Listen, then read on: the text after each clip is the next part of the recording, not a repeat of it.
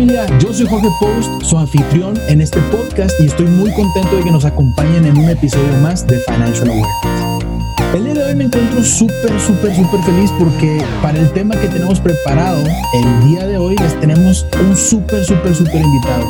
El tema del día de hoy es que, bueno, me va a caer el fondo y el aguinaldo, pero no sé qué hacer con él. O ya me cayó, o apenas me va a caer, pero no sé qué hacer con él. Eso es lo más importante. Y antes de decirle cómo se llama nuestro invitado, quién es, cuál es su trayectoria, les voy a compartir tres cosas que yo admiro muchísimo de él. La primera es que es un súper apasionado de las finanzas al igual que yo y considero que es uno de los más grandes expositores en el tema de finanzas personales.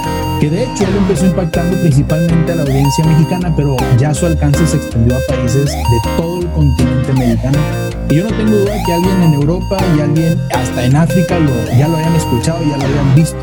Hasta allá ha llegado su, su impacto. El punto número dos es que en su alma emprendedora es uno de los fundadores de Monifest. Es una experiencia digital de finanzas personales para invertir en tu crecimiento, reactivar tus finanzas y cumplir tus metas. Y el punto número tres es que es el fundador y director de Cultura Financiera, una iniciativa de finanzas personales que ha impactado a más de 400 mil personas de manera digital, pero la verdad es que yo estoy seguro que fácilmente ha llegado al millón de personas si sumamos todos los cursos, todos los talleres, todas las conferencias y demás eventos que ha tenido. Y bueno familia, él es Daniel Urias. Por favor démosle la bienvenida y un aplauso virtual para que se sienta como en casa. Los aplausos no se han escuchado porque lo estoy haciendo como estrellitas, pero siéntete como en casa Dani. Así que cuéntanos un poquito de ti, cuéntanos un poquito de tu trayectoria y cuéntanos algo que nos quieras compartir. Bienvenido, este es tu espacio. Muchísimas gracias, Jorge. Bueno, pues ya yo creo que tan, ya después de tan, tan buena y, y, pues sí, este, halagadora presentación, creo que ya, ya no me queda mucho que decir. Muchas gracias. Eh, pues, básicamente, pues lo que te puedo decir respecto a cultura financiera, digo, para quienes es la primera vez que, que, escuchan hablar de cultura financiera, lo voy a estar así alargando de manera extraña, no porque pues tenga como que hay algún con esa palabra o algo, sino que eh, se escribe con doble O al principio, como cool en inglés, para quienes nos están escuchando, pues entonces por eso es que digo cultura financiera. Entonces, pues... Eh, partiendo de, de, pues el contexto del tema de la entrevista, de que vamos a hablar pues, de cómo eficientar el uso del aguinaldo, si cayó fondo de ahorro, este fondo de ahorro, bono de fin de año, lo que sea, todos estos recursos extraordinarios, pues yo partiría de que justamente pues este año el trabajo más grande de cultura financiera pues ha sido eh, estar insistiendo mes tras mes tras mes tras mes en la importancia de ahorrar y de prepararnos para tener un colchón que nos dé estabilidad frente a las eventualidades. Y esto enfocándonos en el tema que, pues, si este año nos agarró descuidados, si el mes de abril nos, nos cayó de golpe y nos desestabilizó y desafortunadamente nos redujeron el ingreso o perdimos nuestro trabajo, no teníamos ahorro, teníamos deudas, creo que antes de que comencemos ya a profundizar en el tema, pues lo primerito que nos tenemos que preguntar quienes estamos en, esta entrevista y quienes nos van a, escuchar es justamente cómo le hacemos, y este ha sido mi mantra también, cada año lo, lo hago, pero este año con muchísima más razón, cómo le hacemos para llegar a enero con dinero. que es bastante... Y cómo le hacemos para que nunca jamás una situación inesperada, desafortunada y de emergencia me vuelva a agarrar desprotegido.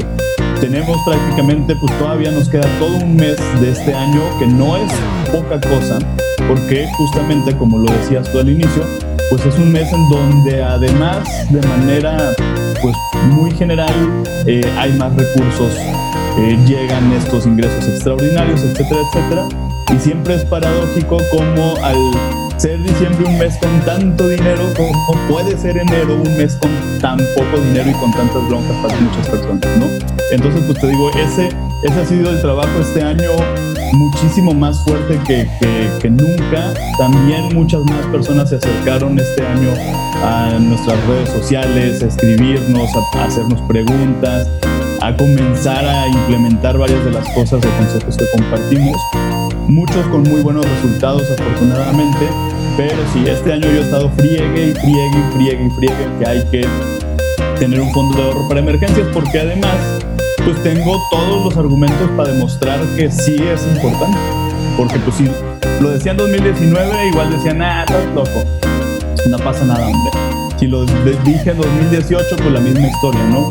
2020 a todos, más a unos más, a unos menos, nos ha enseñado lo importantísimo que es tener ahorros para lo que se ofrezca. Y mira que este año se han ofrecido un montón de cosas. Exacto, y creo que parte del ahorro, como tú bien siempre lo dices, el ahorro y como dices, el ahorro es bonito y está bien, ¿no? Ahorrar es bonito y está Ahorrar bien. es bonito y está bien. Y está bien. Y eso es algo que es que debería ser cool, así como, como tú lo dices en tu nombre, en el nombre de tu compañía, cultura financiera debería ser algo padre, algo que debemos disfrutar que a lo mejor el momento va a ser un poquito de sacrificio, pero después lo vamos a disfrutar al 100%, ¿no? Y como bien dices, en, en diciembre viene, es un mes de muchos ingresos, noviembre y diciembre yo considero muchos ingresos para muchas personas porque tienen sus bonos, su aguinaldo, su fondo de ahorro y demás, pero también es de muchos gastos, ¿no? Porque viene pues desde octubre, ¿no? Traemos arrastrando el Halloween y luego Día de Muertos y luego eh, aquí en Ciudad de México me he topado que hacen más fiestas por, eh, por el Día de los Santos, el Día de la Virgen, Navidad, viene Navidad, todos los regalos, todas las posadas y Las demás. posadas. Y, y tenemos que estar preparados, preparados perdón, para enero llegar con dinero, como bien dices tú. Y de hecho ahorita, digo, nos están escuchando, pero los que nos están viendo, que vamos a subir un poquito de video de este, enséñanos tu taza para ver qué dice. Miren, acá ustedes primero la, la parte de cultura financiera y luego es gastos vampiro, no en esta taza. Véanse que aquí, aquí somos cazadores de gastos vampiro también, que ya más adelante igual les cuento qué es eso de los gastos vampiro. Claro, claro. Y, y sí, lo que, lo que te decía, que yo me imagino que esta parte de gastos vampiros es, es algo como los gastos hormiga, ¿no? Algo que te va chupando poquito a poquito y te, te desangra. Y como te digo, bueno, pues desde octubre empezamos que si el disfraz y que si la fiestecita y demás, que ahorita nos ha pegado muchísimo lo de la pandemia. Muchísimo nos ha pegado lo de la pandemia. Como bien dices, si creíamos que no necesitábamos un fondo de ahorro porque no nos iba a pasar nada, pues ya nos dimos cuenta que sí. Más allá de, de la salud, que muchas personas, yo con lo que me toco mucho es que muchas personas se, pues no sé, se creen como, como nebule o creen que nunca les va a pasar nada porque son muy jóvenes, pero siempre nos puede pasar algo, ¿no? Como bien dijiste, nos pueden correr del, del trabajo, podemos tener un ajuste hacia negativo, ¿no? Hacia la baja, en, en el sueldo y demás. Y pues bueno, eso es lo importante. Por eso estamos aquí. Vamos a hablar de qué vamos a hacer, qué podemos hacer con el fondo de ahorro y el aguinaldo, ¿no? Los que este episodio está más, está diseñado más para los empleados, pero no descartamos a los emprendedores que, que, reciben un bono, una utilidad de su negocio o algo por el estilo, ¿no? Alguna comisión grande o algo por el estilo. Entonces, bueno, pues vamos a adentrarnos un poquito más en el, en el tema. Cuéntanos, Dani, ¿tú qué crees que, que podemos hacer cuando recibimos grandes sumas de dinero, como el fondo y como el aguinaldo? ¿Qué es lo primero que podemos hacer? Mira, lo primero que podemos hacer es no gastárnoslo antes de recibirlo. O sea, yo, yo me voy todavía un paso antes de que haya llegado ese dinero. Y el punto es que de repente pasa algo y, y vamos a diferenciar. Una cosa es gastártelo antes de que haya llegado, es decir, empezar a adquirir deudas en nombre del aguinaldo. O sea, nah, pues mira, ya viene el aguinaldo y ya lo pago y la tarjeta, nah, ya viene el aguinaldo y que pues saco las cobijas este, ahí en la, en la oficina, ¿no? De nómina, no, que viene el aguinaldo y que no sé qué. Efectivamente, pues cuando llega el aguinaldo, pues ya, ya, ya está perfectamente dirigido ese dinero para todos lados, menos para mi fondo de ahorro, menos para mi crecimiento, menos para Ojo, pues si yo digo, a lo mejor, no sé, vamos a suponer que era una deuda de crédito hipotecario, era una deuda de equipo de trabajo para seguir creciendo y luego lo pagué con el, con el aguinaldo, pues está bien. Pero el punto es este, todo este consumo cotidiano de cosas que no son verdaderamente necesarias o la palabra del año esenciales, para la vida y entonces ya lo debo todo y así como llega el aguinaldo se esfuma y pues prácticamente, o sea, la alegría es tan efímera como lo que tardo en distribuir la lana entre mis cobradores, ¿no? Eso es lo primero, o sea, no, no se gasten ese dinero antes de que haya llegado. Lo siguiente es planear, que esto es diferente, es diferente endeudarme en honor al aguinaldo que planear lo que voy a hacer con el aguinaldo. Una vez que ya llegue a mi cuenta. ¿Y por qué tampoco es bueno gastárnoslo sin haberlo ganado y tenido en la cuenta todavía? Pues porque este año en particular, pues las sorpresas todavía se pueden dar. Recientemente, hace algunas semanas, nos enteramos que pues ya prácticamente por decreto presidencial a los burócratas se les descontó el 50% del aguinaldo. Estamos hablando, o sea, de que eso fue todavía durante, o sea, pues prácticamente inicios del mes de noviembre pues cuando el aguinaldo se anda entregando por ahí entre principios, segunda semana de diciembre a más tardar. Imagínate todas esas personas que ya habían hecho planes considerando 40 días de aguinaldo, que ese era el aguinaldo que recibían, y de repente, tómala, te caen con la mala noticia de que pues vas a recibir ya no 40, sino solamente 20 días. Ya, ya habías sacado cosas a crédito, ya habías hecho planes, ya te veías de vacaciones y, y la vida así es, o sea, y no es nada más en ese, en ese sector, puede pasar en otros. Muchas empresas desafortunadamente este año se han visto en un montón de retos económicos muy cañones y pues de repente, pues como si me pueden respetar el aguinaldo, pueden por cuestiones verdaderamente de fuerza mayor o por gandallez también hay que decirlo, pues sí puede ser también. Por eso existen tantas denuncias este, laborales, etcétera, etcétera. Punto es que puede haber ahí algo donde tú eres el rabo la marrana de última hora y yo ya me haya comprometido con un dinero que ni siquiera tenía. Entonces sí es importante esa parte y te decía, la siguiente es planear y planear con la cabeza fría, con estrategia, buscando cuál va a ser el destino más eficiente para ese recurso más allá de pensar, pues, ah, no manches, pues con esto me voy a comprar 80 kilos de romeritos y 7 pavos o 7 este guajolote en mole o como lo que quiera que coman en Navidad. Es decir, pensarlo en función de crecer, de provisionar, de generar esta base de ahorro, que es lo que decíamos al inicio, pues que es lo que me va a dar tranquilidad más adelante. Claro, que también tiene mucho que ver, como tú bien dices, bueno, una cosa es, es este es gastarte y la otra, o sea, es endeudarte y la otra es planear, ¿no? Creo que eh, es más conveniente cuando, cuando recibimos el dinero, obviamente tenemos que distribuirlo, ¿no? Como una planificación de nuestras finanzas.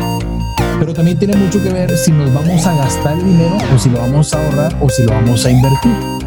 ¿A qué me refiero? Tú te puedes endeudar o no le vamos a llamar a endeudar. Tú te puedes apalancar de decir, ¿sabes qué? Voy a comprar un curso para mi crecimiento personal.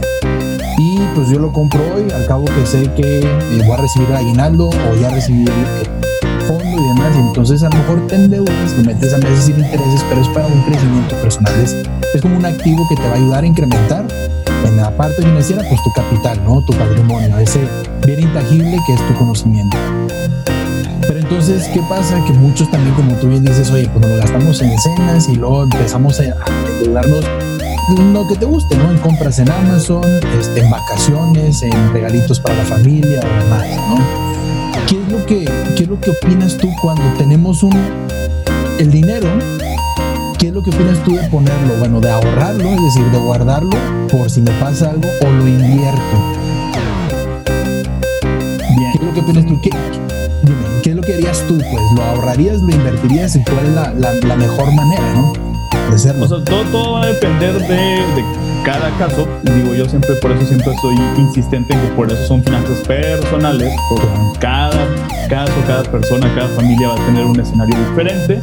Por lo tanto, todo lo que digamos aquí son generalidades porque sería imposible enfocarnos en cada persona, ¿no? Ahora también estamos súper conscientes, es su lana, es su esfuerzo y para eso se matan trabajando y ustedes terminarán haciendo con ese dinero lo que ustedes consideren mejor. Claro. La plática es pues, por si tienen dudas de cómo usarlo mejor efectivamente, pues, y si les sirven, pues está padrísimo. Lo comento porque nunca falta ahí alguien que siempre brinca y que te dice así, nah, pues es mi lana y a ti que pues sí, ya sé que, que no es mi dinero, no es de ustedes, pero si están escuchando este tipo de podcast, siguen este, este contenido, pues es porque pues les interesa aprender a distribuir mejor sus gastos para crecer, ¿no? Entonces, todo este rollo, por la pregunta que me hacías, ahorrar o invertir, pues mira, el tema aquí es que yo veo tres grandes cajones en la vida financiera de toda persona, hablando de ahorro y de, y de inversión. El primer gran cajón es el de ahorro para emergencias que este para mí es el número uno y esta es la construcción de este colchón que te va a salvar de golpearte muy fuerte en una caída. O sea, no vamos a poder evitar caernos, hay que tener algo que nos respalde para que cuando eso suceda, el golpe se amortigüe, que es el fondo de ahorro para emergencias. Una vez que ya tenemos este fondo de ahorro para emergencias, que lo ideal es que pues ande más o menos como entre 3 a 6 meses de mis gastos básicos más importantísimos, estos que sí o sí tengo que cubrir mes con mes, nos vamos al siguiente cajón, que es el de proyectos, metas de vida, objetivos, planes de crecimiento, etcétera, etcétera. Es decir, cosas que ya estamos hablando que a lo mejor van a ocurrir de aquí a uno, dos, tres años o más. Y finalmente el ahorro para el retiro. En el cajón número uno, pues yo sí me enfocaría en ahorrar ahorrar, buscar un instrumento donde yo me pueda quitar el dinero del alcance de mi mano, es decir, el fondo de ahorro para emergencias sí debe tener liquidez, debe estar al alcance para prácticamente cualquier momento y todo, pero idealmente no hay que tenerlo en la casa porque entonces podemos confundir las emergencias. O sea, si pasa el señor de los elotes y no traigo cambio, no le voy a ir a sacar al fondo de ahorro para emergencias porque, porque pues es, es, una situación importante, muy relevante, pero no es una emergencia. Entonces hay que buscar dónde guardamos ese fondo de ahorro para emergencias. Afortunadamente ya cada vez hay más alternativas en México eh, donde podemos ahorrar con un componente de inversión, recibiendo un pequeño rendimiento, prácticamente con disposición diaria o cada 48 horas si programas un retiro, etcétera, etcétera. Entonces, para mí esa sería la primera parte. Puedo ahorrar y ponerle un cachito de inversión. El segundo cajón es precisamente el de, la inversión. Ya empezamos a invertir dependiendo el plazo de mis metas, dependiendo el monto del que yo dispongo, el conocimiento que yo tenga sobre los instrumentos financieros que existen para invertir, porque hay tantos que están muy cañón también por conocerlos todos y no me tengo que enfocar en el que me dé más lana, sino el que, en el que esté más adecuado a mi meta. Y finalmente, pues también el retiro, que definitivamente pues también ahí es, es inversión, son planes de ahorro con un componente de inversión que para mí esa sería como la distribución entre ahorrar e invertir. Sí, y, es importante lo que tú dices, bueno, hay que separar los cajones porque los fondos de ahorro al final los podemos llamar como, como queramos, ¿no? Fondos de ahorro y es lo que yo siempre les comento a, pues a la raza, ¿no? A, la familia financiera. Les digo, bueno, ver, un fondo de ahorro es un fondo de ahorro para emergencias o una cobertura o una provisión o una inversión inclusive es un fondo de ahorro, ¿no? Al final es tener disponible, el objetivo del fondo de ahorro es tener disponible planificando qué y pon el nombre que quieras, ¿no? ¿Qué? Ah, por si me pasa algo, bueno, es un fondo emergente. Planifica, estoy planificando que voy a estudiar algo de aquí a un año, bueno, pues es un fondo de provisión para mi maestría, por ejemplo, o un fondo de ahorro para mi maestría. O sabes que en 5 años, en 10 años me quiero comprar una casa, bueno, voy a hacer un fondo de ahorro de inversión para comprarme una casa. Y es, es muy importante, creo que hay muchísimas opciones, como tú bien lo dices, hay muchísimas opciones para ahorrar, para invertir, este, podemos ahorrar en los bancos y la verdad es que ahorrar en un banco no es malo. Podemos ahorrar en CETES, por ejemplo, o invertir en CETES y no es malo tampoco. Lo que hay que entender, y yo también siempre pongo este ejemplo, es que podemos verlo desde dos perspectivas. Ahorrar o invertir mucho dinero a una tasa eh, muy baja o empezar a invertir poco dinero a una tasa un poquito más alta. Lo que siempre nos, imaginamos es que para ahorrar o para invertir necesitamos mucho dinero porque, pues no sé, vemos a los, a los inversionistas, a los millonarios y demás, ah, es que necesitas mucho dinero para ahorrar, para invertir. Y no es cierto. Puedes empezar a invertir con mil pesos, con 100 pesos, con 10 mil pesos, desde tasas de 5, de 10% y demás. Y al final, a lo que voy con este comentario es que al final el poder de largo plazo, ese es el que te va a dar el mejor beneficio, el mayor beneficio. Obviamente hay que buscar productos y, bueno, hay que buscar productos que nos den rendimientos promedios, 5, 8%, lo que sea. Y también que nosotros nos sintamos cómodos, ¿no? Si ganamos 10 mil pesos y tenemos gastos de 8 mil, pues no vamos a poder ahorrar o invertir 5 mil pesos, ¿no? no nos va a alcanzar, es a lo que voy.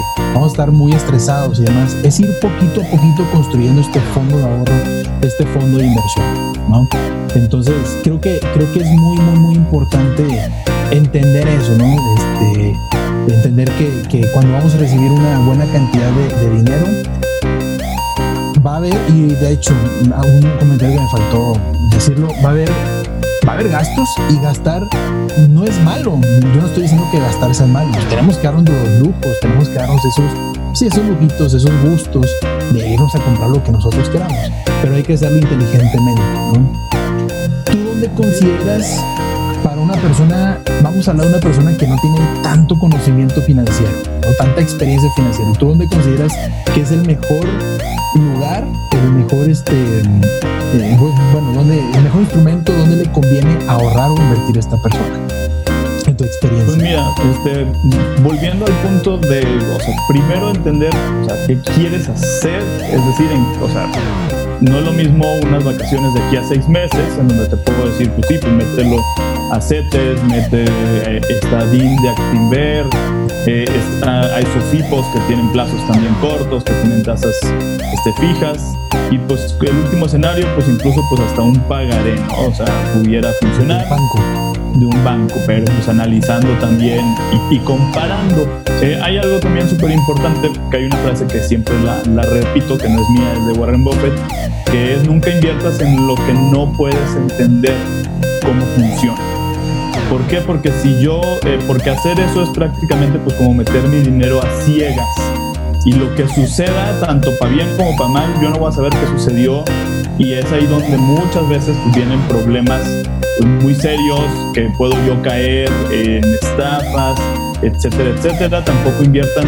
Idealmente cuando yo voy empezando tengo que ser hiper, hiper cuidadoso de que sean instituciones reguladas por la Comisión Nacional Bancaria y de Valores, Secretaría de Hacienda, de respaldo de la Conducef por cualquier cosa que te defiendan como usuario de servicio financiero, etcétera, etcétera. Ya también existen en México ya la posibilidad de abrir algunas cuentas de, de inversión eh, indexadas a fondos en Estados Unidos, incluso que el contrato sea en el extranjero pero pues para eso, para llegar a ese punto, si en algún momento te llega a interesar y si le ves una ventaja sobre la, insisto, enorme oferta que tenemos en México, porque hay muchísimas cosas desde 100 pesos, como decías, desde este, acciones, desde fondos, desde seguros, desde... Entonces, yo, yo en lo particular, digo, yo ya hablando yo como, como pues un sujeto que también evidentemente invierte parte de su dinero para diferentes proyectos, a mí siempre me da más tranquilidad entender, saber quién es, leer las cosas en español, saber que están reguladas en México. Eso porque incluso también ustedes eventualmente identificarán algo que se le conoce como la aversión al riesgo, que justamente es, pues, qué tan...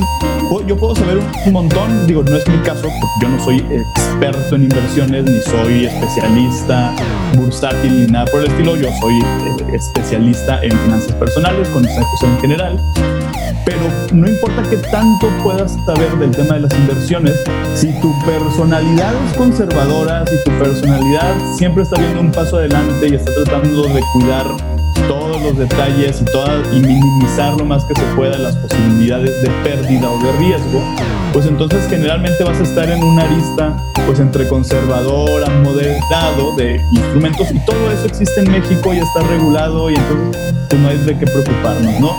Entonces, para cuando vas empezando, pues está, te decía, CETES directo, que puede funcionar muy bien, que aparte pues no hay cobro de comisiones, que eso es, es, es importante. Ha bajado el rendimiento, pero para fondo de ahorro para emergencias puede funcionar muy bien. Está DIN de Actinver, están las OFIPOS también, que eh, pueden ayudarte.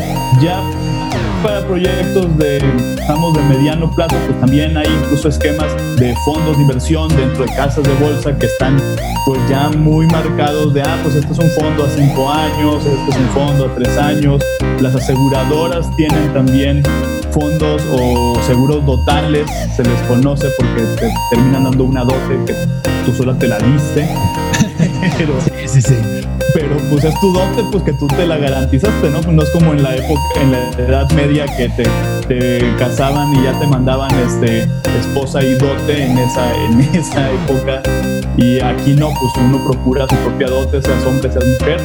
Y los seguros pueden ser una opción también que tienen eh, instrumentos de ahorro con protección, que eso está padre porque tanto te puede proteger como si tienes dependientes económicos, como la parte de invalidez, es decir, si yo no tengo hoy dependientes económicos, yo soy mi propio dependiente económico.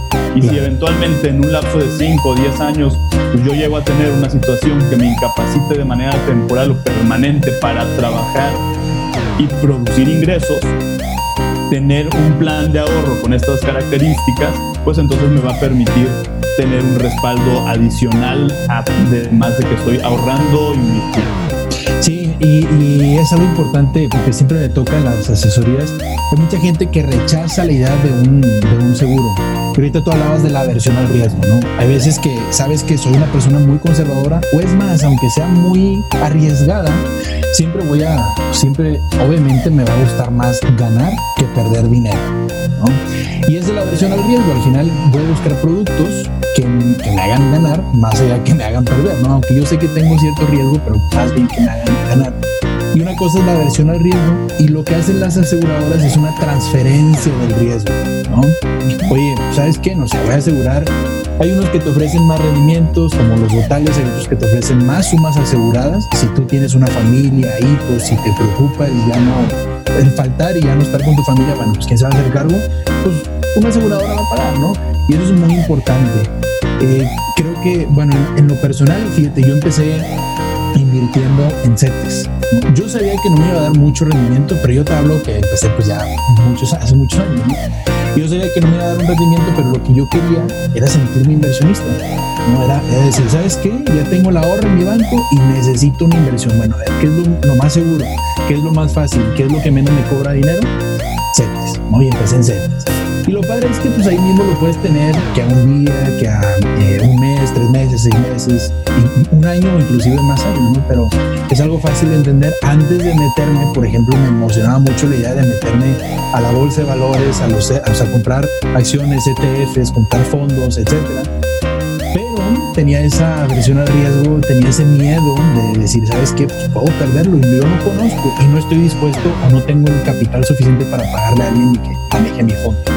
Pero si yo le puedo preguntar dos cosas a Daniel Urias, si yo le puedo preguntar cuál es su instrumento favorito, yo entiendo que, que cada persona tiene, su eh, tiene sus metas, y creo que, creo que las metas también van cambiando año con año, pero siempre va a haber un instrumento que sea tu favorito. No es como un atleta que le gusta hacer muchos deportes, pero siempre va a haber uno que le llama más la atención. Esa es la primera pregunta.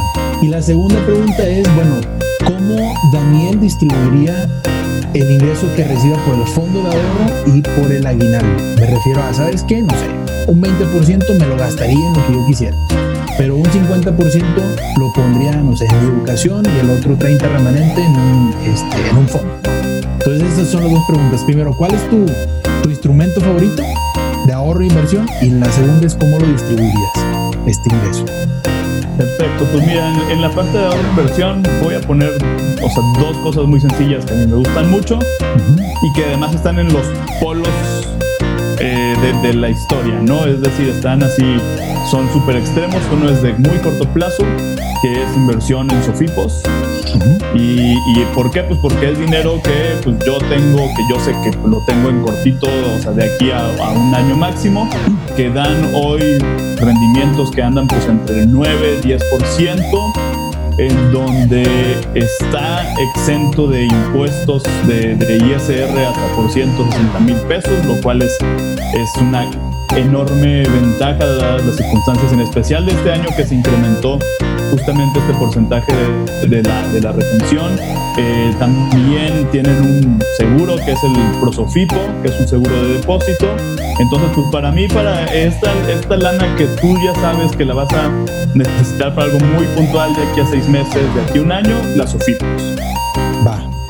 Para proyectos de larguísimo plazo y que pues sí, no crean, o sea, pues también soy humano y luego me gana el, deseo insano de gastarme el dinero ya no en el futuro, pero pues me amarré las manitas con un plan personal de retiro. ¿Y por qué me hace tan feliz el plan personal de retiro? Pues porque además de que tiene pues el beneficio fiscal de que una vez que me entreguen mi lana a los 65 años, pues ya, ya viene este, libre de, de, la parte justamente de esta retención de impuestos durante la vida útil del plan, que pues en mi caso me faltan ya ahorita prácticamente 29 años, no crean, ya no me falta tanto, para los 65. Entonces, pues lo que sucede es que yo año con año, pues como también dentro de mi actividad como independiente, pues la parte de los impuestos es muy relevante para mí, de buen manejo, la declaración anual, etcétera, etcétera. El tema de que cada año yo tenga una devolución, que la verdad es bastante considerable cuando lo ponemos en términos de lo que yo aporto mensualmente al plan personal de retiro, la devolución que, que recibo, si la considerara que es como un pago de rendimientos anual, pues es, no es nada despreciable. En promedio te estoy hablando que puede llegar a ser por ahí como entre 2.5 a 3 meses de las aportaciones que yo hago al año. Sí. Entonces, en lugar de que esté aportando 12 meses, suponiendo que yo lo volviera a, a, meter al plan, que a veces sí, a veces no, o, o un cachito sí, otro cachito ya medio me hago güey con él.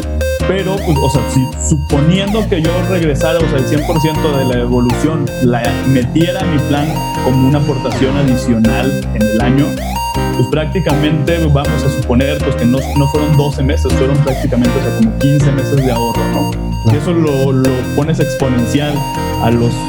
Además, digo, yo ya con este plan tengo prácticamente, ya voy por el año número 5. Si lo pones más los 29 años que le faltan, más su respectiva este, actualización en la parte que está en UDIs, entonces el crecimiento de, de, del ahorro que estoy generando con este pequeño componente de inversión, pues entonces se vuelve muy interesante. También es bueno porque yo tengo muy claro pues hacia dónde voy, cómo va evolucionando. Eh, te digo, lo, puedo hacer tangible un pequeño momento de felicidad, a pesar de que es de aquí a treinta y tantos años cuando lo contraté, pues en el, o sea, en el presente cada año puedo hacer tangible un momento así de, ah, no manches, mi devolución de mi plan, ¿no? Entonces, por eso me gusta mucho, por eso lo, lo, lo hasta lo disfruto. Y porque además, pues yo vengo de, de, aseguradora, no, no de estar como agente, sino de trabajar dentro de un corporativo de seguros. Entonces, para mí los seguros, pues los entiendo de una manera más, más desde la tranquilidad de que yo sé que sí me van a pagar que la incertidumbre que muchas personas pueden llegar a tener, no, y si desaparece, y son un montón de años, y, y, etcétera, etcétera, pues porque además hasta conozco ya personas de la tercera edad que pues ya han ido a cobrar sus planes personales de retiro, todo muy feliz y muy contento. Pero no me encanta pues el plazo, pero, pues, pero el día que llegue a esa edad y ya me toque a mí por mi chequecito o lo que decida, como decida distribuirlo, 100% seguro que voy a ser muy feliz. Y si no llego a ese momento de la vida, porque también, ah, no más, me muero, pues tengo mis beneficiarios y están actualizados y todo el mundo sabe que tranza y entonces, o sea, no, no hay bronca. Oye, pero también, o sea, tiene que ver que es muy bueno tener un, plan personal de retiro que te vaya a pagar hasta los 65 años, pero también hay que diversificarse, ¿no? Y dentro de esta diversificación, pues hay que hacer otros planes que te paguen 5, 10, 15, 20 años, ¿no? Donde sí ah, los puedas disfrutar. Sí, es correcto, digo, o sea, yo justamente como en ejemplos, pues estos dos que además están en los extremos, pero pues en el Inter, o sea, en el camino, pues sí tengo diferentes cajoncitos que para el enganche de una casa, que para me quiero ir mi sueño es prácticamente llegando a los 40 años, pues me quiero ir un año sabático a el extranjero, que no sé para dónde todavía, pero quiero un año pues, prácticamente estar tranquilamente viviendo en otro país a gusto, este, trabajando desde donde quiera que esté, que cada vez se vuelve más real y más tangible. Es más fácil por las circunstancias que ya hemos visto este año, entonces por ejemplo, pues para ese plan que ya tiene un plazo muy definido y un instrumento, pues ya faltan este, cuatro años en mi caso. Súper bien. Entonces, te digo, sí, por supuesto que hay, y, y, además lo que dices, pues hay que ir poniéndonos metas que sean alcanzables, que las vayamos eh, viendo realizarse para que también nos enamoremos del proceso de ahorrar e invertir y que digas, no manches, pues sí, lo logré, llegué y llegué rápido. Pues si nada más tuviéramos como única meta en la vida el retiro, pues no manches, pues todo, en todo lo demás del camino, pues te vas a perder muchas cosas muy padres que se pueden hacer tangibles gracias a la disciplina y a la constancia en el ahorro y la inversión. Y finalmente lo que me preguntabas sobre el tema de ahorrar, ¿cómo, distribuir? el fondo de ahorro y el aguinaldo. Pues mira, lo primero que yo les diría es revisar si hay muchas deudas. Si hay muchas deudas, luego me, preguntan que si las tienes que pagar al 100% y quedarte con cero pesos. La respuesta es no. Trato de pagar lo más que puedo eh, de deudas, pero siempre, siempre este dinero hay que comenzar a ahorrar con él es decir, aunque sea la parte más pequeña, pero no dejen de ahorrar parte de este dinero, porque luego pasa que liquidamos o casi liquidamos las deudas, nos quedamos en cero pesos de ahorro por meterlo todas las deudas y viene una situación de emergencia más adelante y no tengo ahorros y entonces tengo que volverme a endeudar.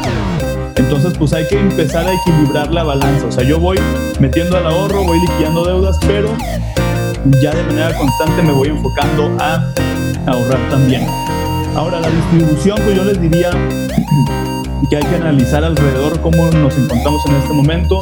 Yo sí enviaría una parte hacia los seguros, que son sumamente importantes, que también fungen en gran medida como fondos de gastos médicos, cómo andamos en la parte de gastos médicos, cómo estamos en el tema de ahorro para el retiro, puede ser el, mejor momento para iniciar.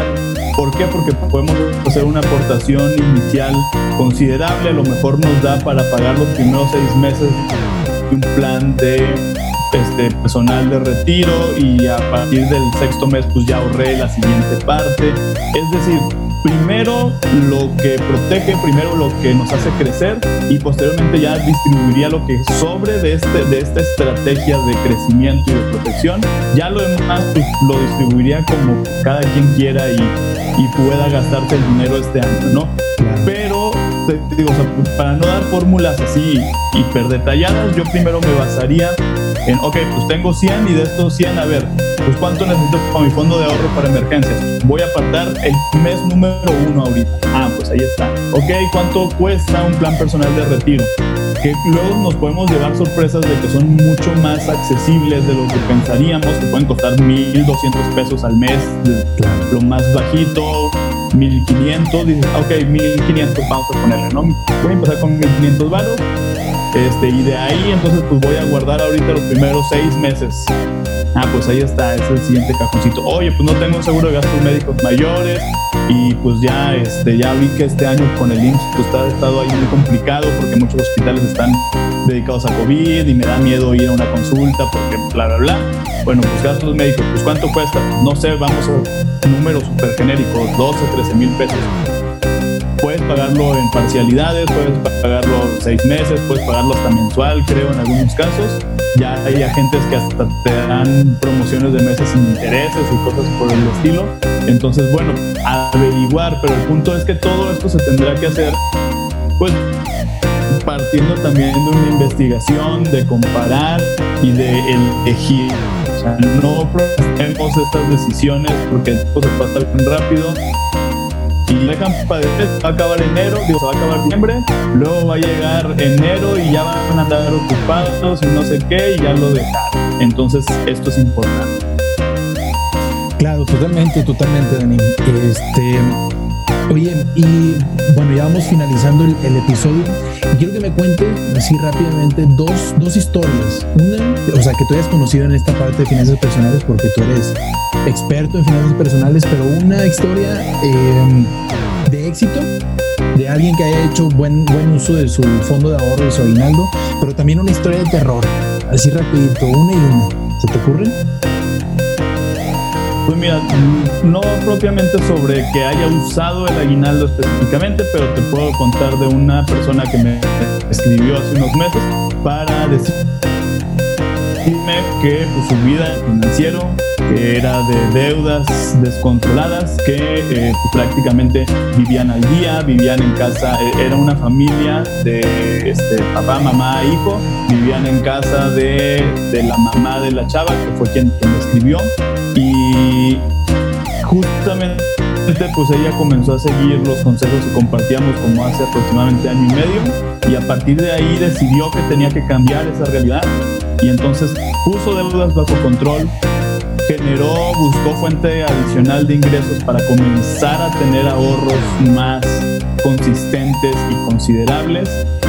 Lo, este, se fueron, finalmente lograron rentar un cuarto independiente de la casa de sus papás, se fueron a vivir un cuartito, luego ese cuartito se convirtió en la renta de una casa y em, estaba feliz porque ahora que me escribió acaban de comprar, ah, se compró un carro primero pues no, no de segunda, de tercera, cuarta mano, así me lo dijo, muy viejito, pero ya, ya tenían en qué moverse y, y, ahorita está muy feliz porque no tiene deudas, porque tiene una casita que puede cubrir sin problemas, rentar y adicionalmente pues están súper felices porque compraron su primer seminuevo de agencia, todo con organización, todo con orden, todo con claridad. En el Inter además está pagando ya un seguro educativo para su hija, me parece que es. Entonces, pero todo de venir de una historia sumamente complicada en donde la naturalidad o la normalidad era pues vivir encharcados. Sí, sí, sí. Y pasa mucho. Entender que tú no estabas cómodo ahí y que te hacia otro lugar. Otra cara de la moneda, también una historia de para poder hacer este símil de una familia donde la historia no tapa nada divertida ni, ni, ni positiva. Es una chava que este, su esposo recién casados, con un hijo recién nacido, el esposo se quedó sin trabajo. según lo que me cuenta y así tal cual me lo, me lo dice esta persona, pues él estaba buscando chamba, nunca encontró, se le ocurre poner un negocio, ella tenía afortunadamente un empleo, por lo tanto pues no se había venido a pique el barco por completo, estaba inestable, pero pues su ingreso era el que mantenía las cosas. Y entonces pues ella tenía trabajo, tenía tarjeta de crédito, historial positivo, todo, y le dice el cuate este, oye pues acá una lana de la tarjeta para, voy a, voy a poner un negocio ahí con un cuate y ya para ya tener chamba. Ah, pues sí, pues órale, pues ahí te van, no sé, 20, 25 mil pesos. Oye, este, pues sí, puedes sacar otra vez. Pues sí, pero y te los pago, ya, ya, ya, ya va a arrancar eso. Y entonces, pues sacó un dineral esta mujer de su tarjeta de crédito, que además la disposición de efectivo de, en la tarjeta de crédito es carísima.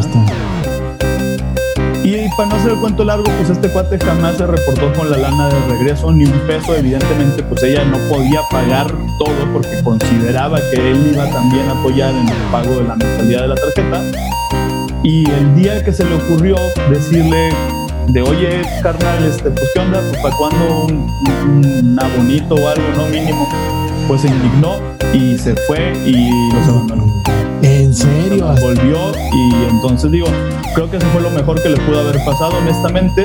Lo peor que le, que o sea, de esa situación, pues fue que, o sea, no se fue sin dejar un desastre atrás, ¿no? La dejó súper endeudada, con unas broncotas, con, o sea, con llamadas de despachos de cobranza, con pésimo historial de crédito, que dices, pues sí, pues lárgate, pero y ya se me olvidará rápido, pero pues no manches, quedarme pagando tu deuda, perro, dos, tres, cinco, seis, siete años por pues, fregaderas, pues por supuesto que se vuelve una situación terrorífica. Y por eso yo siempre les digo, puta, ni a la persona de más confianza hay que prestarle dinero de nuestro crédito. Si yo tengo lana en mi bolsa, si yo tengo lana de mi nómina y me puedo desprender de una parte de, de esa lana sin que me genere a mí una inestabilidad, pues adelante, pues es tu dinero y tú sabrás.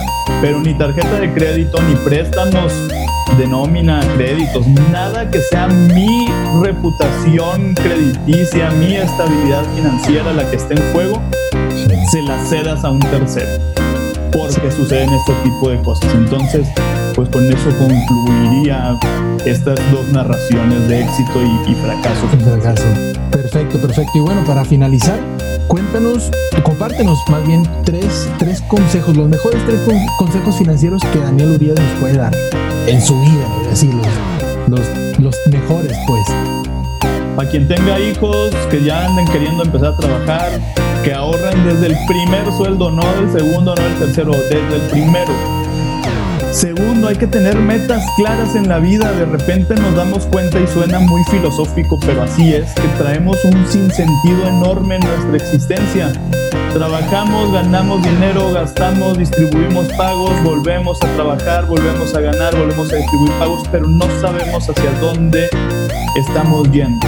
¿A dónde van? ¿Por qué? ¿Para qué trabajan todos los días? ¿Para qué se levantan? ¿Cuál es este gran objetivo de vida o estos objetivos de vida, busquen, definan, tengan clarísimas sus metas, enamórense de ellas y comprométanse con sus metas. Hasta que esto no suceda, van a seguir sintiendo esto de que no, pues es que a mí no me alcanza para ahorrar, no, es que yo no soy bueno, no, es que me gasto el dinero bien rápido. Mucho de esto está vinculado a la ausencia de metas y de sentido en la vida que parece, insisto, muy elevado, pero pues todo parte de nosotros mismos. ¿Para qué estamos aquí? ¿Para qué trabajamos todos los días? ¿Por qué? ¿Con qué finalidad? ¿Qué hay más allá de cubrir los gastos diarios? Y finalmente, eh, el tema de aprender a decir que no y analizar todas las decisiones que tomo en torno al dinero, porque una decisión mal planeada, una decisión sin conocimiento puede derivar en grandes, grandes problemas.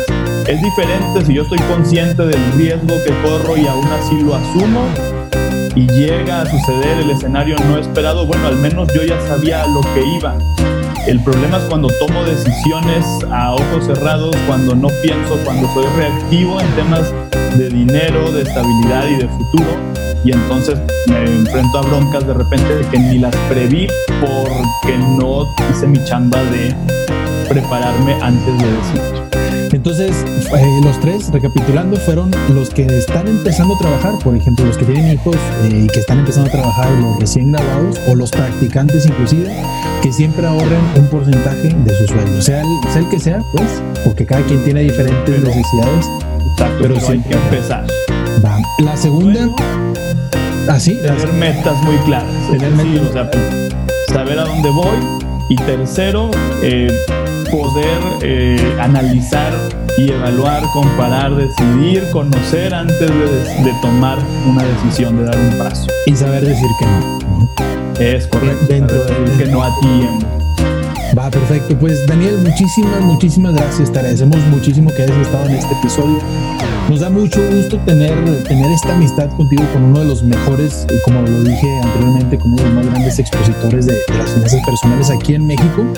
Este, y creo que, que todo este esfuerzo que estás haciendo por mejorar la cultura financiera de México y ya, como lo dije, en el mundo, que ya se extendió a todo el mundo, pues es algo muy valioso para todos, debe ser algo muy valioso para todos. Compártenos dónde te pueden encontrar.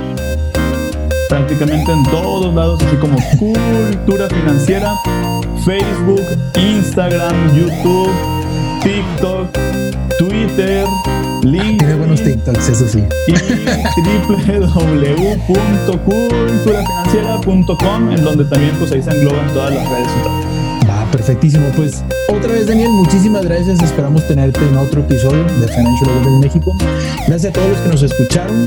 Yo soy Jorge Post, su, su anfitrión, y espero verlos en el siguiente episodio. Nos vemos en la próxima. Muchísimas gracias.